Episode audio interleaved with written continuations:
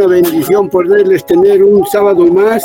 Vamos a ir a nuestra, a nuestra Biblia, a Santiago capítulo 1, versículos 19 al 27. Vamos a dar lectura, por favor. Por esto, mis amados hermanos, todo hombre sea pronto para oír, tardo para hablar, tardo para irarse, porque la ira del hombre no obra la justicia de Dios.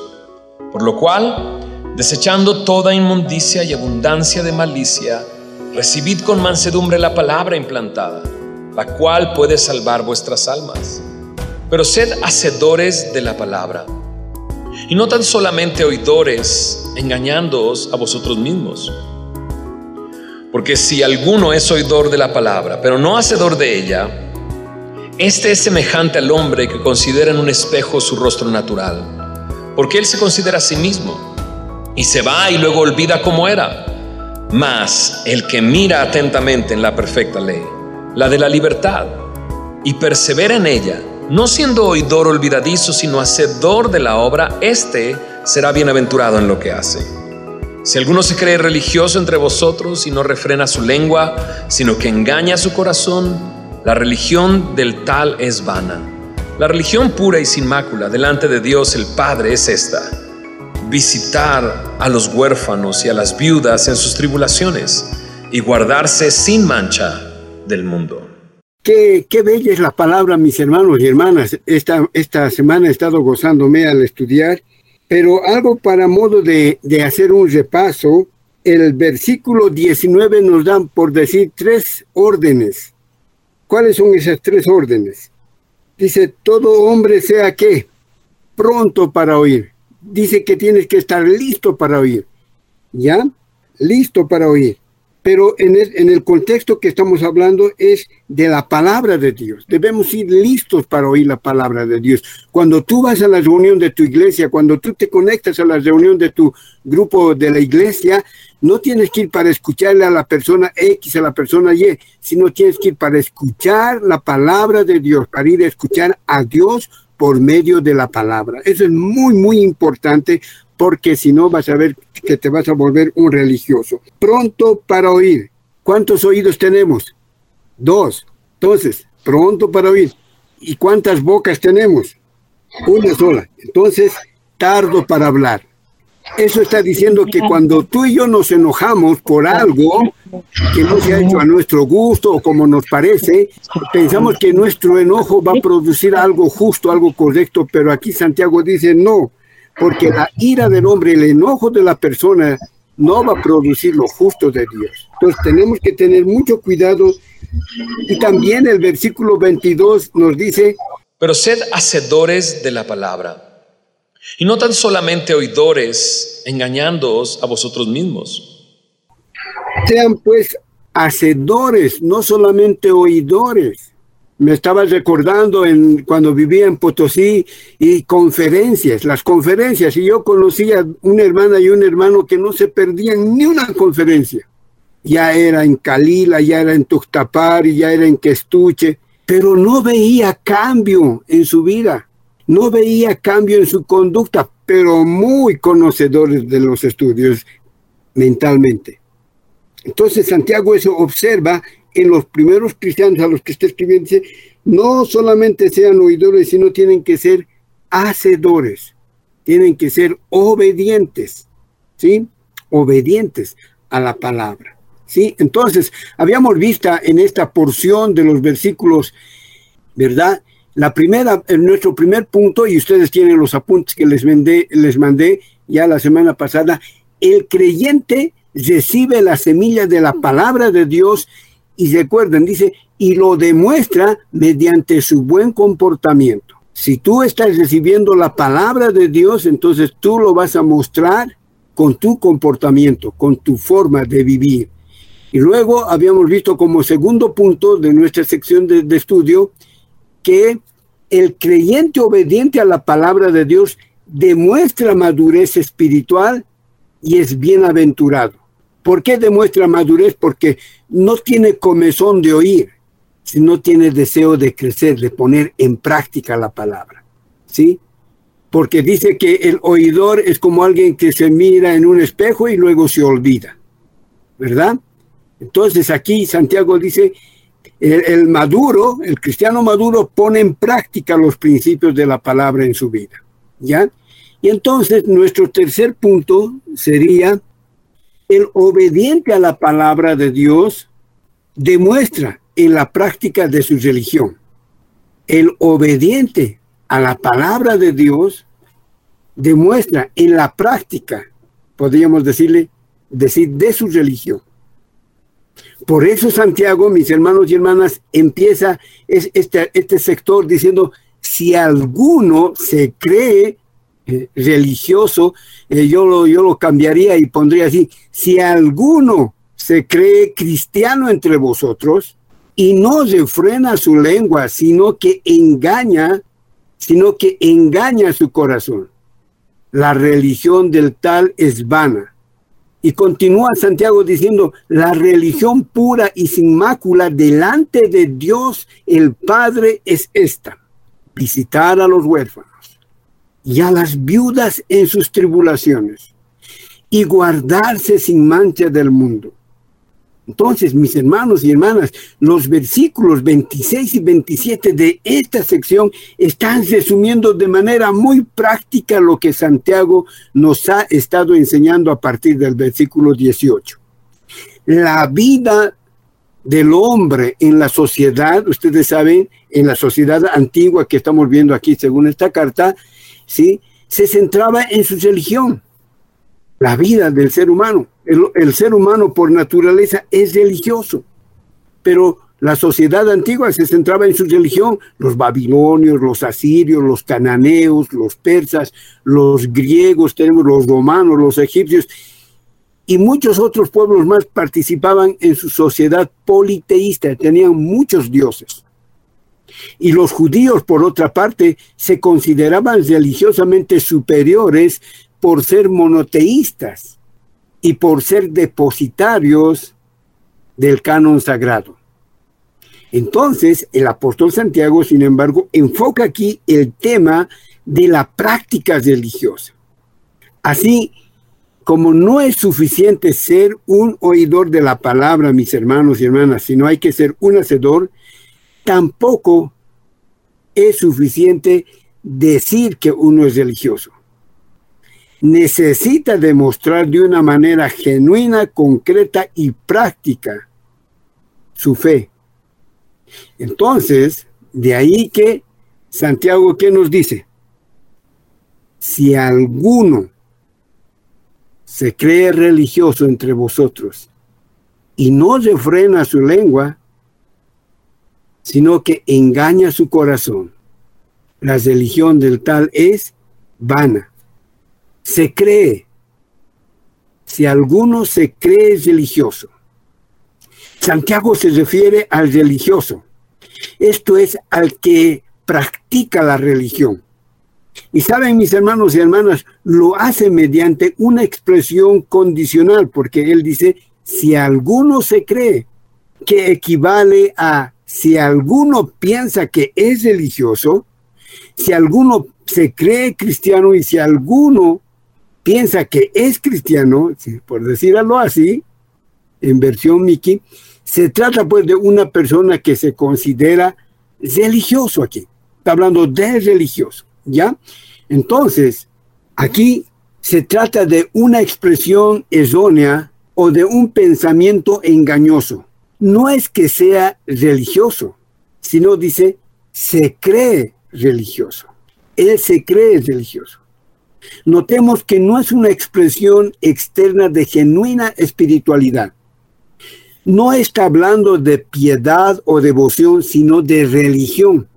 Ahora, la diferencia es que el piadoso, mis hermanos y hermanas, está lleno de Dios y hace todo lo que agrada a Dios, mientras que el religioso está lleno de normas y acciones externas haciendo lo que le agrada a sí mismo.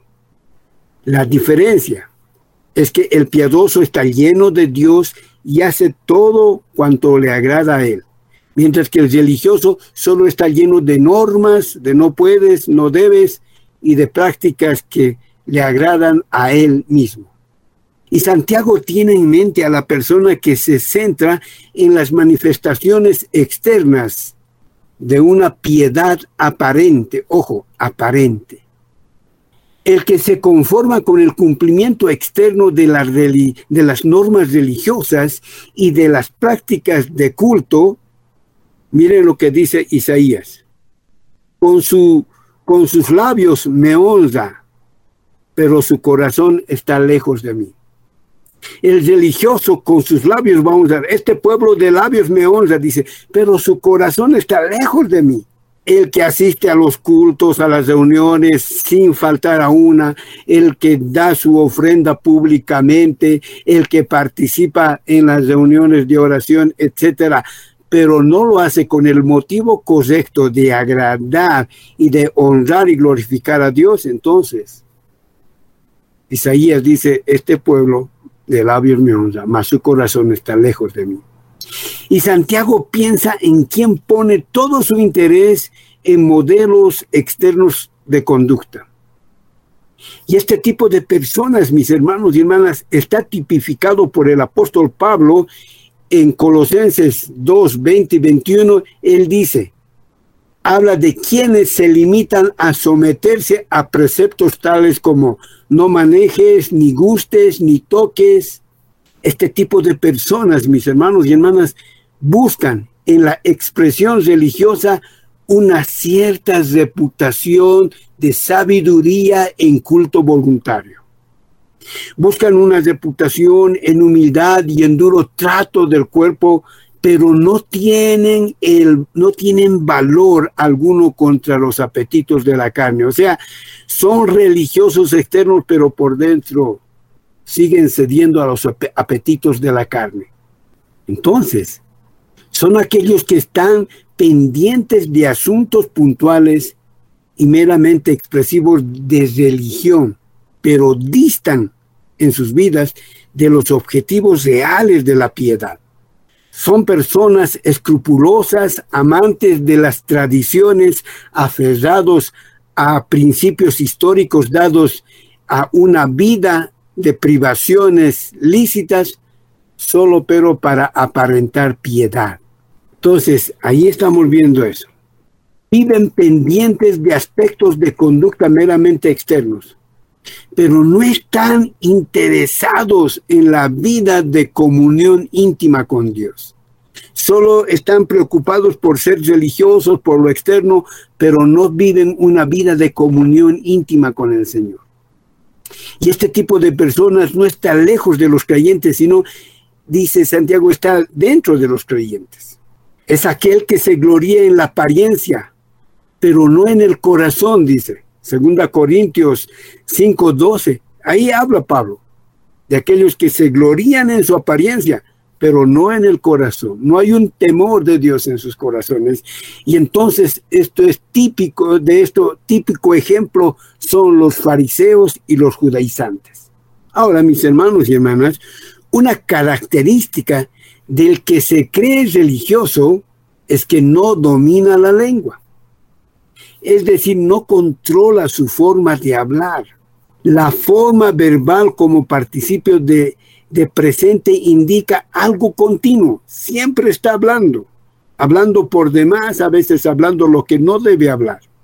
Entonces, aquí Santiago, cuando nos está hablando eh, entre vosotros y no frena su lengua, el verbo que utiliza aquí es un compuesto que nos habla de freno y conducir, guiar.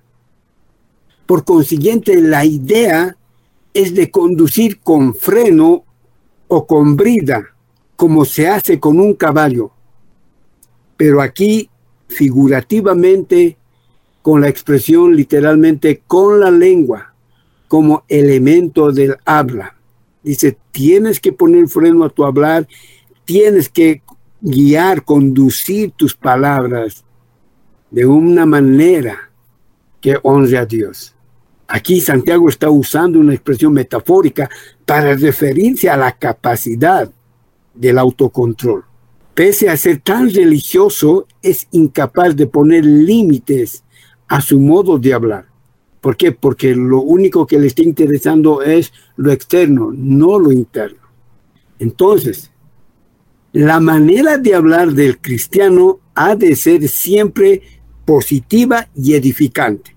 Como nos dice Pablo en Efesios 4:29, ninguna palabra corrompida salga de vuestra boca, sino la que sea buena para la necesaria edificación a fin de dar gracias a los oyentes.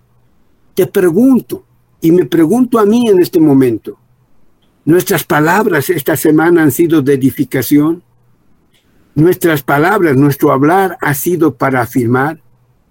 Las palabras corrompidas son las que envenenan, las que tienen en sí mismas el germen corruptor del pecado. El grave problema es que la murmuración, mis hermanos y hermanas, está orientada a creyentes y de quien se murmura es de un hermano, miembro del cuerpo de Cristo. ¿Cuántas veces? Muchas veces se ve eso. Y Santiago dice, bueno, si te crees religioso y no te frenas tu lengua, tu religión no vale nada. Porque el poder corruptor de la palabra alcanza tanto al que la pronuncia como al que lo escucha. Toda palabra corrompida, mis hermanos y hermanas, es impulsada por la vieja naturaleza y utilizada por el maligno. De otro modo, el que habla mal está siendo instrumento del enemigo. Por eso, esta forma de hablar corrupta utiliza palabras maliciosas contra el hermano especialmente cobarde cuando aquel a quien de quien se habla lo está desprestigiando y esa persona no está presente. El creyente que habla mal de su hermano está actuando bajo la influencia del enemigo, que es el acusador de nuestros hermanos. Dice Apocalipsis 12:10, él es el que acusa. Nosotros no debemos hacer el trabajo de Satanás, acusando a los hermanos, acusando a los hijos, acusando al cónyuge debemos ir en oración. Pero junto con la murmuración están también los chismes, las críticas, asunto prohibido por la ley moral en, Levítico 19:16. Y la Biblia de las Américas lo pone de esta manera, dice, no andarás de calumniador en medio de tu pueblo. Así que, mis hermanos y hermanas, la enseñanza concreta de este pasaje no se centra en una prohibición de la práctica religiosa, sino en una demostración cabal de la misma. Santiago no está diciendo que es pecaminoso ser religioso. Lo que sí aquí está diciendo es que ser religioso no significa teorizar lo referente a la religión, cualquiera que sea esta, por decirlo así. Ser religioso, Santiago está diciendo, significa vivir una conducta que está en armonía con las demandas de la palabra de Dios. Ser religioso significa vivir una conducta en armonía con los principios, con las demandas de la palabra de Dios. Así que, mis hermanos y hermanas, el Señor nos enseña lo siguiente. Solo la conducta religiosa expuesta en la Biblia presenta este orden. Es el orden correcto de prioridades. Primero es Dios, luego el prójimo y luego yo. Muchos decimos amar a Dios, pero pocos amamos a los demás. Eso es lo que está aquí diciendo Santiago. Tienes que amar a Dios, amar a Dios sobre todas las cosas. Y luego, ¿qué dice? Amar a tu prójimo como a ti mismo. El orden correcto de prioridades. Dios primero, el próximo segundo, tercero yo. Si eres casada, primero Dios, luego tu esposo, luego tú. Si eres casado, primero Dios, luego tu esposa, luego yo. El que solo habla de su religión sin vivirla a través de hechos concretos, mis hermanos y hermanas, está practicando, dice Santiago, una religión vacía y engañosa a su propia persona. porque dice que su religión es vana. Es vana. ¿Sí? Dice, sino que engaña su corazón, la religión del tal es vana. Ahora, vamos al verso 27. La religión pura y sin mácula delante de Dios el Padre es esta, visitar a los huérfanos y a las viudas en sus tribulaciones y guardarse sin mancha del mundo. Amén. Los primeros lectores de la epístola de Santiago eran sin duda gente religiosa Seguramente por muchos años habían practicado el judaísmo y es posible que algunos de cierto modo continuasen aún dentro de la esfera judaica. Porque la religión revelada en el Antiguo Testamento había sido amalgamada con las tradiciones de los escribas, los fariseos y los rabinos. Para estos, mis hermanos y hermanas, la religión se había convertido en un fin en sí y no en un medio para glorificar a Dios. En contraste con la religión está la verdadera manifestación de la piedad. Santiago no está interesado en definir lo que se entiende por religión aquí, sino en establecer como un principio aceptable delante de Dios. A esta manifestación de verdadera piedad Santiago aquí la califica como religión pura. Dice la religión pura, ¿sí? La religión pura, sin mancha. Pura en el sentido de ser limpia, sin mancha en el sentido de ser libre de contaminación. Tiene que ver con algo absolutamente externo de contaminación y suciedad. Y aquí dice, no hay eso con esto. Frente a una piedad aparente de mera religiosidad que se produce y contempla delante de los hombres, aquí la religión incontaminada es una realidad, puesto que es apreciada de este modo delante de Dios el Padre, dice, delante de Dios el Padre ante la mirada escudriñadora de Dios que no se conforma con lo que es aparente, ¿verdad? Porque el religioso solo aparenta. Aquí, ante la mirada profunda de Dios, que no se conforma con lo que es aparente, sino que valora y mide la realidad producida e impulsada en la intimidad del corazón. Así que Dios no está interesado en la apariencia. Dios es el que pesa los corazones, dice Proverbios 21.2. Por tanto, el dictamen de la valoración de las intenciones va a ser correcta porque Dios es el que califica. Dios es el que está mirando. Dios como el que conoce todas las cosas y Padre en el sentido de relación con los creyentes. Así que ante él la religión pura e incontaminada consiste en una determinada expresión. Por eso dice la religión pura y sin mácula delante de Dios, que dice, es esta. Se trata de una verdadera manifestación de amor, que consiste en qué. Ahí nos va a decir. ¿En qué? En visitar a quién? en visitar, que expresa la idea de supervisar, mirar sobre algo, visitar con ayuda. Y aquí Santiago menciona dos manifestaciones prácticas de esa religión pura y sin mancha.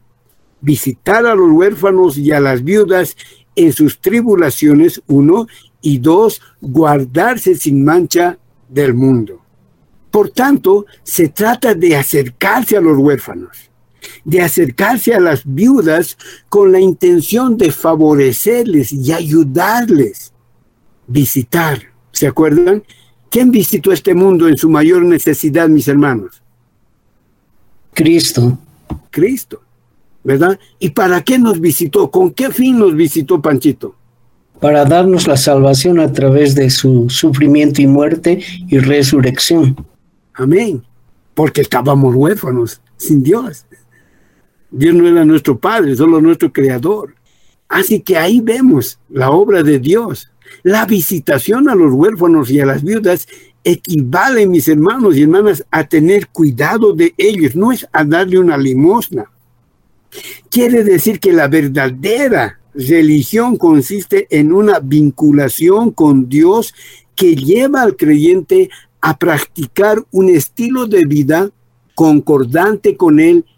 En ese sentido es visitar a los huérfanos, visitar a las viudas, ya que el Salmo 68, 5 dice que Dios es Padre de los huérfanos, defensor de las viudas. Este es Dios en su morada. Hace años atrás estaba visitando a una hermana viuda que estaba sufriendo injusticias y ella estaba muy desanimada, pensando que estaba muy sola, pero cuando le cité este versículo y le dije que su defensor era Dios y que todo lo dejara en las manos de Dios, la persona que le estaba haciendo los problemas, Pic, cayó en una enfermedad incurable.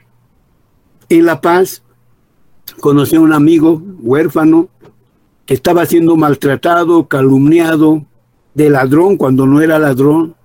Y cuando ahí, a este mi amigo, le hablaron de que Dios era padre de huérfanos, su espíritu se levantó. Así que la verdadera religión es un asunto de comunión con Dios. Porque al visitar a los huérfanos y a las viudas, se lleva a a cabo la acción protectora de Dios sobre ellos, ya que dice Jehová guarda a los extranjeros, ¿verdad? Jehová guarda a los extranjeros, al huérfano y a la viuda sostiene. ¡Wow! Y en esta versión dice, el Señor es el que guarda a los extranjeros, al huérfano. ¿Y qué hace con la viuda? Dice, a la viuda la levanta. En esta otra versión, la sostiene consiste en defender la causa del necesitado, mi hermana, mi hermano. Si tú eres un cristiano de verdad, uno que quiere poner en práctica, vivir la palabra de Dios, tú te vas a convertir en un defensor del necesitado en grado superlativo, sobre todo en el contexto social de los tiempos en que se escribe la epístola, pero también ahora. No tienes que permitir que se haga injusticia con el huérfano, la viuda. El verdadero creyente demuestra la eficacia de su piedad cuando decide ser proveedor y defensor del necesitado, mostrando con ello el verdadero amor de Dios en él. ¿Se acuerdan del pasaje cuando dice el Señor, estuve en la cárcel y me visitasteis? Tuve sed Ahí está. Este es el que no ama de palabra, sino ama en hecho y en verdad. Primera Juan capítulo 3, verso 18, por favor. Hijitos míos, no amemos de palabra ni de lengua, sino de hecho y en verdad. No amemos de palabra, sino en hecho y en verdad. Y Santiago exhorta a los creyentes a involucrarse socialmente ayudando a los necesitados, especialmente a los que son más sensibles a ellos en la sociedad. Y Pablo dice, empezando en la familia, que es en la familia de Cristo. En la iglesia primitiva no había necesitados porque los necesitados eran atendidos por los hermanos. Y si ustedes leen hechos, ahí van a ver que algunos hasta vendían sus casas para ayudar a los necesitados. Así que la acción de, ha de ser completa porque se trata de ayudarles hasta que puedan superar sus tribulaciones de ellos. Conocí un amigo en, Potosí que encontró a un necesitado, le consiguió trabajo y lo dejó cuando él ya podía autosostenerse con ese trabajo.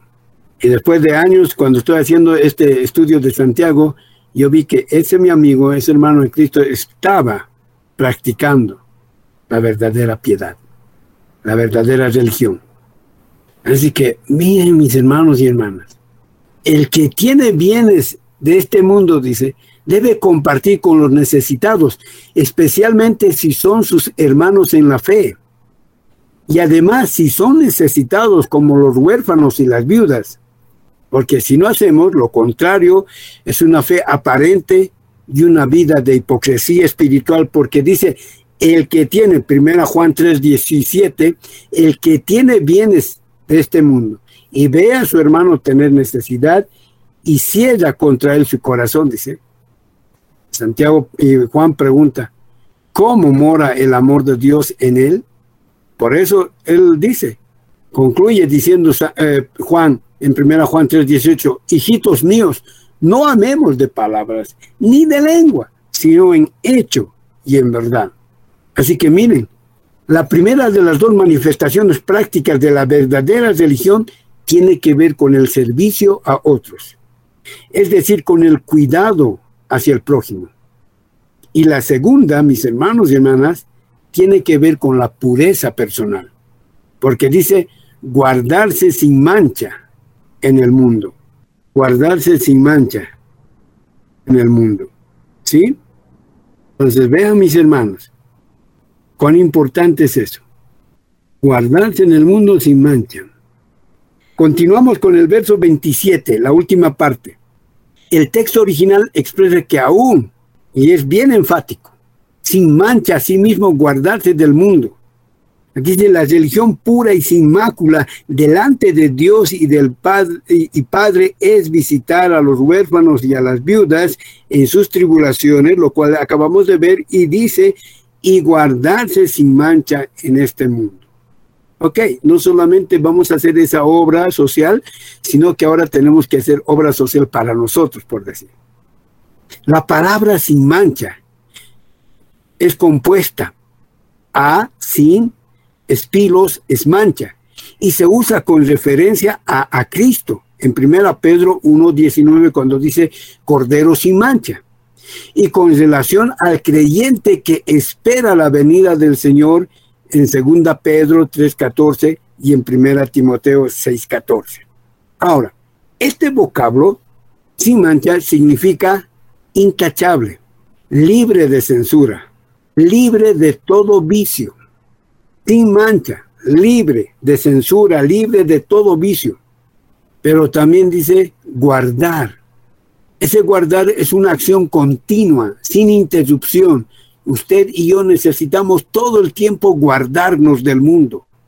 Por eso, así mismo, cuando dice sin mancha, así mismo, ese así mismo eh, está hablando de tu responsabilidad y mi responsabilidad. No debemos dudar del cuidado de Dios, pero sí tenemos que cuidarnos a nosotros mismos. Tenemos que cuidar qué oímos, qué vemos, dónde vamos. Entonces ahí viene esa canción de niños, cuidadito los ojitos lo que miran, cuidadito los oídos lo que oyen, ¿verdad? Cuidadito la boquita lo que habla. O sea, Dios siempre nos está cuidando, pero aquí Santiago dice, tú tienes que cuidar. Tú tienes que cuidar de ti. ¿Ya? Entonces, además del compromiso de ayudar una vez más al necesitado, mis hermanos, está la santidad el que vive la vida de fe en relación y comunión con Dios, se va a guardar a sí mismo sin mancha, sin mancha. ¿Qué dice Juan capítulo 17, verso 15? ¿Qué, dice, qué, está diciendo ahí el Señor Jesús? ¿Qué está pidiendo al Padre en Juan 17, 15? A ver, Panchito, ¿puedes leer? San Juan capítulo 17, versículo 15 no te ruego que los saques del mundo, sino que los guardes del poder del mal o del maligno. Ahí está.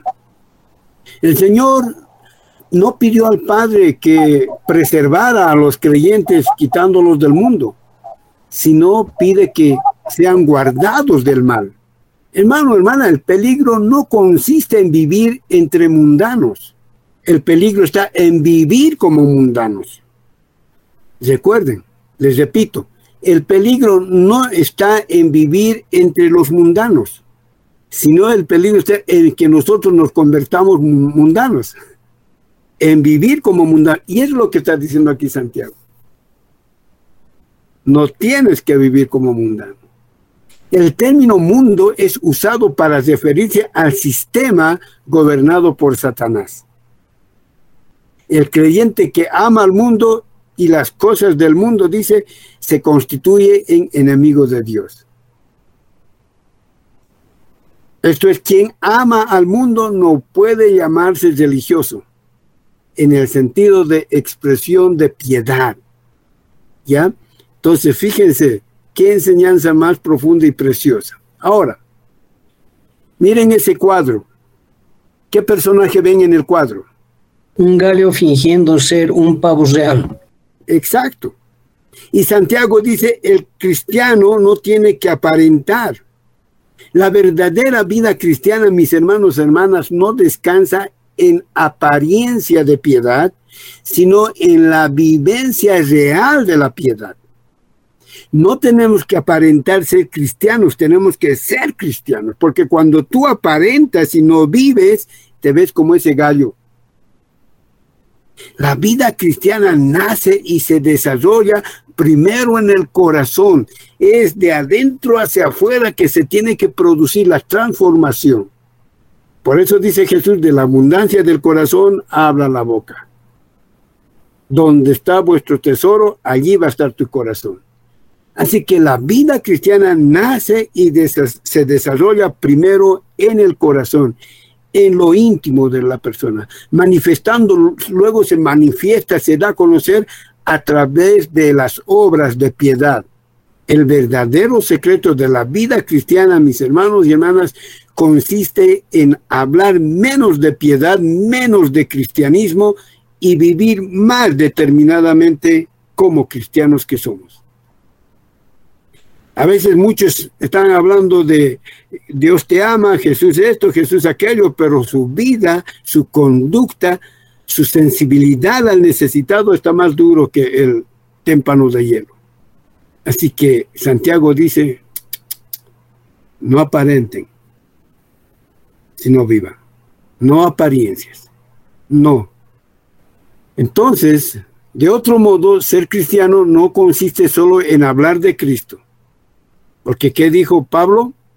Sino en vivir a Cristo. Porque Pablo dice, porque para mí el vivir es Cristo y el morir es ganancia. Mis amados, amadas, estamos viviendo Estamos viviendo en Cristo. Vivir a Cristo, porque para mí el vivir es Cristo. O sea, que a Cristo vean en mí, que en mí, en ti no vean una religión, que no vean el nombre de una iglesia, que en ti y en mí vean a Cristo. ¿Alguien dice amén? Mis hermanos y hermanas. Amén, amén. ¿Saben a veces qué pasa? estamos más predicando a nuestras denominaciones, a nuestras iglesias, que a Cristo con nuestras vidas. Vivamos para la gloria de Dios. Porque dice, la religión pura y sin mácula delante de Dios el Padre es esta, visitar a los huérfanos y a las viudas en sus tribulaciones. Ojo. Y luego dice, guardarse sin mancha del mundo. Nos estamos guardando Estamos viviendo como hijos de Dios en medio de un mundo de tinieblas. Hace años atrás, un hermano me invitó a un partido de fútbol. Estaban jugando Independiente Petrolero con Wilstermann. Y justo era un miércoles en la noche y en esa época se llevaba los estudios bíblicos en la iglesia los miércoles en la noche. Y no me tocaba dar la enseñanza. Así que acepté la invitación y me fui a ver el partido.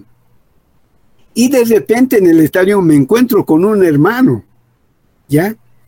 Y, pero yo estaba buscando, con el hermano que me invitó, estábamos buscando dónde sentarnos. Y de repente alguien me grita, hermano, hermano, hermano Miki. Y me doy la Y me acerco y me dice, hermano, ¿qué está haciendo usted aquí en el estadio? ¿Por qué no está en la iglesia? Y yo me reí y dije, ¿cómo este me dice qué estoy haciendo aquí? ¿Por qué no estoy en la iglesia? Él sabiendo que hay estudio, él, ¿por qué no está también en el estudio? A veces somos tan propensos a mirar en el prójimo lo que Él no está haciendo y no nos fijamos en nosotros, en lo que nosotros no estamos haciendo. Así que, mis hermanos y hermanas, ¿sí? La verdadera vida cristiana no descansa en apariencia de piedad, sino en la vivencia de la piedad real. Terminamos esta noche dando gracias a Dios. En resumen, podría decirles que el apóstol Santiago ha enfocado desde el verso 2 al verso 27 tres áreas importantes relacionadas con el ejercicio de la fe viva por parte del creyente. En primer lugar, Santiago nos ha hablado de la fe viva en el creyente ha sido presentada en relación con las pruebas. Los versos 2 al 12 está hablando eso. El creyente va a tener pruebas, va a tener luchas. El apóstol expresa que las pruebas tienen un origen divino, pero las tentaciones, ¿qué origen tienen? Maligno. Las tentaciones vienen de uno mismo o de Satanás, no se olviden. Dios las usa, Dios usa las pruebas en la vida del creyente para hacerle madurar en su carácter, para hacer que nos vayamos pareciendo más a Cristo. En segundo lugar, Santiago da atención a la cuestión de las tentaciones. Y él enfáticamente expresa que las tentaciones no se originan en Dios, sino en el corazón pecaminoso del hombre, sin negar, por supuesto, la intervención de Satanás. Pero cuando el creyente de fe viva se enfrenta a las tentaciones, el resultado es firmeza y bendiciones de parte de Dios. Y en tercer lugar, Santiago presenta la relación entre el creyente y la palabra de Dios. Cuando el creyente de fe viva se enfrenta a la palabra de Dios, el resultado son frutos que glorifican al Señor. El Hijo de Dios es llamado a ser hacedor y no tan solamente oidor de la palabra. Además, es llamado a manifestar una conducta religiosa con base bíblica que glorifica al Señor, que asiste al necesitado. Esa conducta tiene un aspecto, como les decía, social y fraternal, pero también tiene un aspecto, como hemos dicho, personal, porque tiene que guardarse del mundo. Entonces, lo que podríamos decir, en otras palabras, el resultado práctico del nuevo nacimiento se encuentra en actos de gracia y en un caminar de separación. Alguien dijo, son virtudes como el amor práctico y la santidad práctica. Ahora, quiero terminar con unas preguntas. Vamos a poner a prueba nuestra fe. Estamos leyendo la Biblia con humildad, con el deseo de dejar que Dios nos exhorte, nos enseñe nos confronte y nos cambie? ¿O solamente estamos leyendo de pasadita? ¿Estás creciendo en el área de refrenar tu lengua? ¿Estás justificando tu mal temperamento, tu mal carácter, en vez de obtener la victoria sobre él? ¿Cómo reaccionas cuando alguien viene a hablarte chismes, murmuraciones, críticas? ¿La escuchas o la callas? Estamos mostrando nuestra fe hacia los demás con actos de bondad a los cuales los cuales no pueden devolvernos. La vez pasada estaba subiendo hay una subida en la calle Ground yendo a la Recoleta. Es una subida pendiente, luego se dobla a la izquierda y justo ahí, a media cuadra, se había plantado un anciano con su jeep. Todos le bocineaban, pero nadie le ayudaba. Al punto que con mi amigo paramos el auto, no importa que nos bocineen, fuimos y le ayudamos a empujar hasta que llegue a la calle Calvo, que es bajada para que el pobre pueda encender en jalón. Cuando le ayudamos y él logró llegar a la esquina un poco más, nos da beso y nos paga. Y le dijimos, no, señor, su incomodidad era nuestra incomodidad. Queríamos ayudarle de corazón. Actos de bondad. Actos que dicen, ese debe ser cristiano. Esa debe ser cristiana. Que el Señor bendiga su palabra en nuestras vidas. Y esta semana nos dé gracia para aplicar la verdad en nuestros corazones. Amén. Padre bendito, Padre amado, Dios eterno, Dios justo, Dios misericordioso, Dios que no mira la apariencia, sino mira el corazón. Señor, ayúdanos a ser tus hijos y tus hijas, que no vivamos de apariencia, sino que vivamos de corazón nuestro cristianismo. Señor, que no tengamos miedo rozarnos con el mundo, pero de lo que sí tengamos miedo es volvernos mundanos, Señor. Este mundo con su sistema de valores y, y demás cosas no tomen control ni de nuestras vidas, ni de nuestros hogares, mucho menos de nuestras familias, Señor. Que podamos advertir a nuestros seres queridos que el que ama el mundo se constituye en enemigo tuyo, Señor. Señor, que esa palabra quede Y Señor, ayúdanos a amar de corazón para satisfacer, ayudar al necesitado, al huérfano y a la viuda y a cualquier otro necesitado que tú pongas en nuestro camino, Señor, que tengamos la disposición, como así tuviste tú la disposición de visitarnos enviando a tu Hijo a morir por nosotros en la cruz del Calvario. Y si hoy podemos disfrutar de perdón y salvación, es gracias a esa tu visita a través de tu Hijo amado. Señor, que nuestra prédica no solamente sea con palabras, sino también sea con hechos de verdad, Señor. Gracias, Padre, por cada hermano, hermana, familia que se ha conectado. Pido tu bendición, pido que este fin de semana sea un fin de semana donde puedan crecer, fortalecerse en ti, Señor. Gracias por este grupo precioso. Lo hacemos todo en el nombre de Cristo. Amén.